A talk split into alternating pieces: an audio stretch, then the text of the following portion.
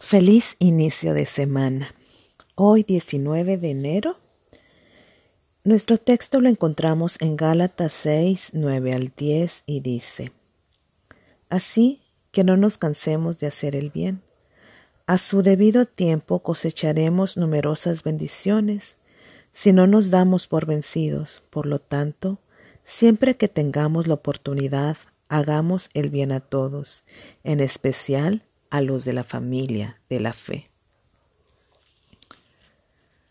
Un escritor dijo, refiriéndose a las personas que están en el ejército o que tienen entrenamientos muy, muy duros, dijo, el cuerpo puede soportar casi cualquier cosa.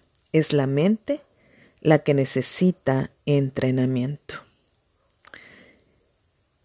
Entonces, ¿qué necesitamos entrenar?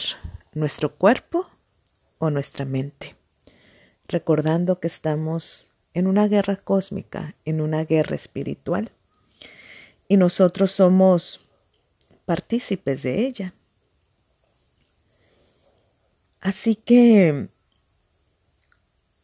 ¿qué mente necesitas para lidiar con esa injusticia que estás viviendo?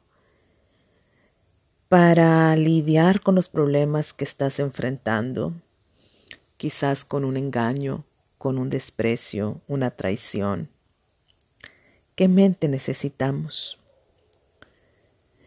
Y en estos momentos, cuando quizás tú durante estos eh, tiempo que hemos durado en este estudio, quizás estés orando por tu familia o por tu matrimonio o por alguna relación rota, Quizás te has visto tentado a abandonar y decir, no, no tiene caso, no tiene caso seguir orando, no tiene caso seguir perdonando.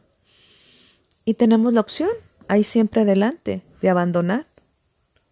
Lo único que tenemos que decir es, estoy cansado de esta batalla y me rindo. Pero si has llegado hasta aquí, es porque eres perseverante y Dios quiere hacer una obra y está haciendo una obra en tu vida. Así que hoy, hoy te quiero desafiar a que elimines de tu vida la opción de rendirte. Debemos tener plena confianza en Dios y recordar que Él siempre dará la recompensa. Como dice ese himno, nunca te rindas en el afán, Dios cuidará de ti. Así que hay que perseverar con paciencia, porque lo que se necesita es fuerza de voluntad, es la decisión de seguir los caminos de Dios, de seguir la voluntad de Dios que cada día nos revela a través de su palabra. Y en su tiempo recibirás lo que Él ha prometido. Como dice Hebreos 10, 35 al 36 y 38 al 39, mis justos vivirán por fe, pero me complaceré con nadie que se aleje, pero no me complaceré con nadie que se aleje. Así que nosotros no somos de los que se apartan de Dios hacia su propia destrucción. Somos los fieles y nuestras almas serán salvas. Qué hermoso es si perseveramos, veremos cara a cara a Jesús para darle las gracias por tan infinito amor, por haber estado siempre a nuestro lado y alentarnos a no rendirnos, a seguir en este caminar, porque Él siempre está a nuestro lado. Así que no seas de esas personas que retroceden, porque tú no lo eres.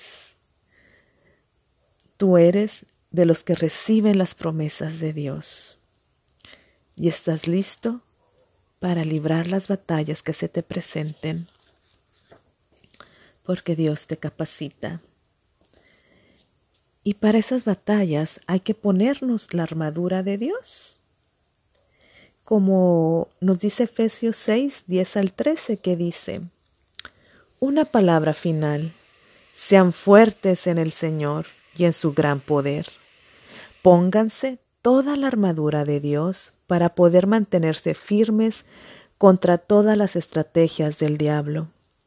Pues no luchamos contra enemigos de carne y hueso, sino contra gobernadores malignos y autoridades del mundo invisible, contra fuerzas poderosas de este mundo tenebroso y contra espíritus malignos que los, de los lugares celestiales.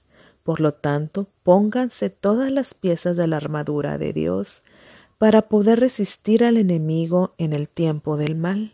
Así, después de la batalla, todavía seguirán de pie, firmes. Te invito a que analices qué es tener la armadura de Dios, qué significa ponernos esa armadura. Recuerda que fuiste hecho para vencer, fuiste hecho para prosperar y fuiste diseñado para vivir una vida victoriosa. ¿Qué te está apartando de ese diseño perfecto que Dios tiene para ti? Así que hoy di que nunca te rendirás, porque tú eres ya un vencedor, eres un victorioso, tú eres cabeza y no cola, estás por encima y no por debajo, y que este mundo es nuestro hogar, porque vamos camino hacia nuestro hogar celestial. Por eso tenemos esa gran esperanza y esa promesa en Jesús, que Él está haciendo moradas para que habitemos con Él por la eternidad. Así que decide orar por tus enemigos. Bendice a los que te maldicen. Porque nuestro cuadro es mucho más amplio que una simple pelea. Recuerda que llegaremos al hogar llegaremos a habitar con Dios y adoraremos todos juntos como su familia en la fe. Tengamos esperanza, tengamos esa fe de que nuestra familia, los que están lejos de Dios, serán salvos y podrán caminar y alabar a Dios. Ten fe que Dios te va a rescatar de esa situación que estás pasando. Llamarás y le darás gracias a Dios, porque siempre Él obra y ha obrado a tu favor. Así que hoy, en tus momentos de oración, pídele a Jesús que por favor te ayude a eliminar de tu vocabulario la palabra abandonar que la quite de tu mente y que te ayude a permanecer firme ante cada oposición, ante cada herida. Que te enseñe y te ayude a echar toda tu ansiedad sobre Él, porque Él es tu paz. Y ayuda y pídele que te ayude a recordar sus promesas en cada situación estresante que pases. Ten un bendecido día.